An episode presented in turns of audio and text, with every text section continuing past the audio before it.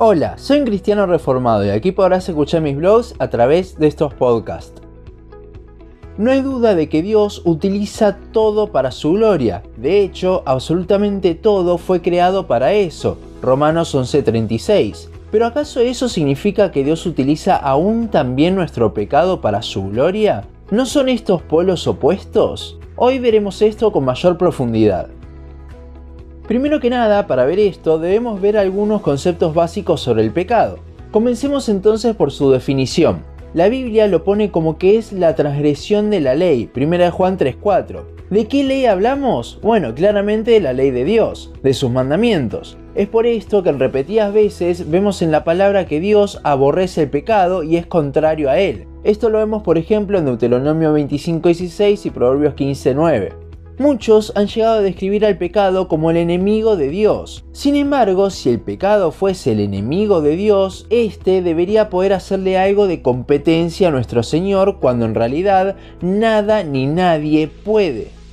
Si lo pensamos de esta forma, el Dios omnipotente y soberano no tiene enemigos tal cual. De vuelta, pensándolo de esta forma, porque no hay nadie que se pueda parar para hacerle frente. Aún así no podemos negar que el pecado va en contra de la santidad de Dios, ya que justamente es eso, es ir en contra de su santidad, al igual que Satanás, quienes la Biblia los pone como enemigos, pero en un concepto de alguien que va en contra, no que tiene posibilidades contra Dios. Ahora, otra cosa que debemos aclarar antes de ir a nuestro punto del día de hoy es que Dios no crea el pecado ni lo produce.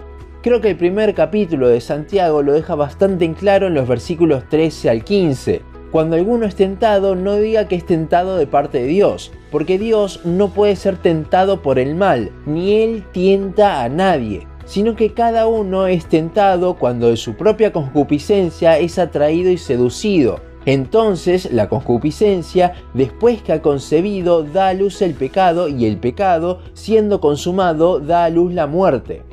Dios, al ser santo, no puede pecar, ni tentar a alguien a que peque, porque eso iría en contra de la santidad que posee.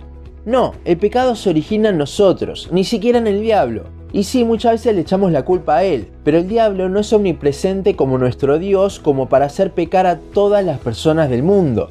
Claramente Satanás tuvo su parte tentando a Adán para que el pecado entre al mundo, pero fue por medio del hombre que entró, Romanos 5.12. Fue en Adán en quien se originó el pecado de las personas por más de que el diablo haya incitado a ese pecado. Otra cosa a tener en cuenta es que si Dios no hubiese querido el pecado, no hubiese puesto el árbol del bien y del mal en el huerto. Pero no, Él lo puso. En su plan soberano ese árbol y esa caída tenían un propósito. Una vez establecidas estas dos cosas, es que vamos a ver cómo Dios utiliza el pecado para su gloria igualmente.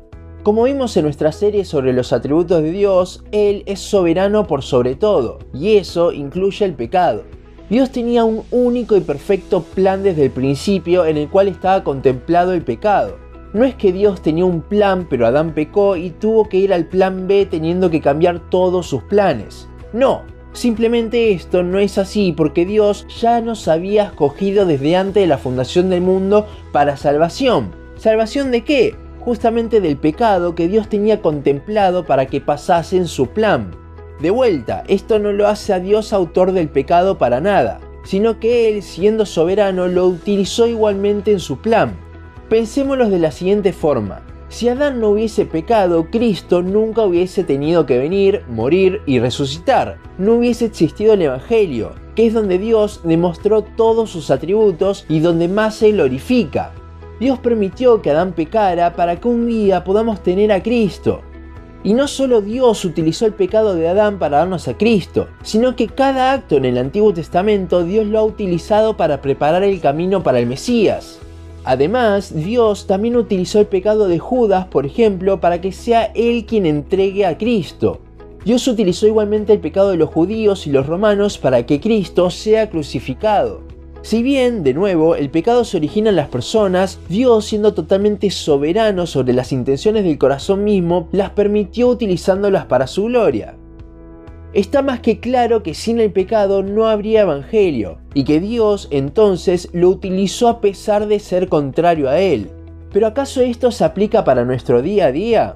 Si creemos que Dios es soberano y omnipotente, entonces tenemos que creer que si Él quisiese podría eliminar al pecado en un instante o yendo a algo más pequeño, librarnos en un instante de la lucha que nosotros tenemos.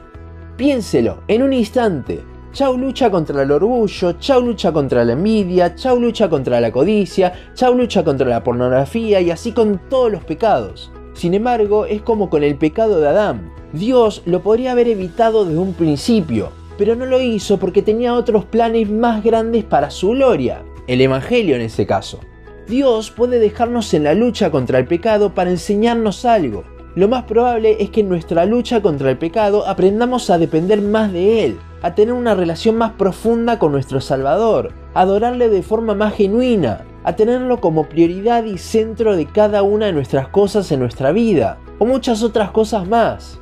Y con esto no quiero decir que continuemos con el pecado, bajo ningún punto de vista. Pablo lo deja bien en claro en la carta de Romanos cuando dice que no debemos perseverar en el pecado para que la gracia abunde. Romanos 6, 1 y 2. ¿Qué es lo que quiero que pensemos entonces?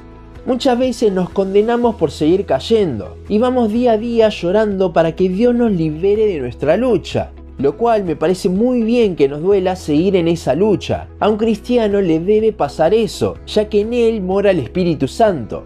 Pero también deberíamos pensar que Dios nos quiere enseñar algo con aquello, que justamente es aquello en lo que estamos decayendo y necesitamos. Creo que es cuando comenzamos a trabajar en aquello que Dios nos quiere enseñar, cuando comenzamos a ganar nuestra lucha. Y es hermoso que detrás de todo eso siempre esté Dios produciendo ese querer y hacer para luchar.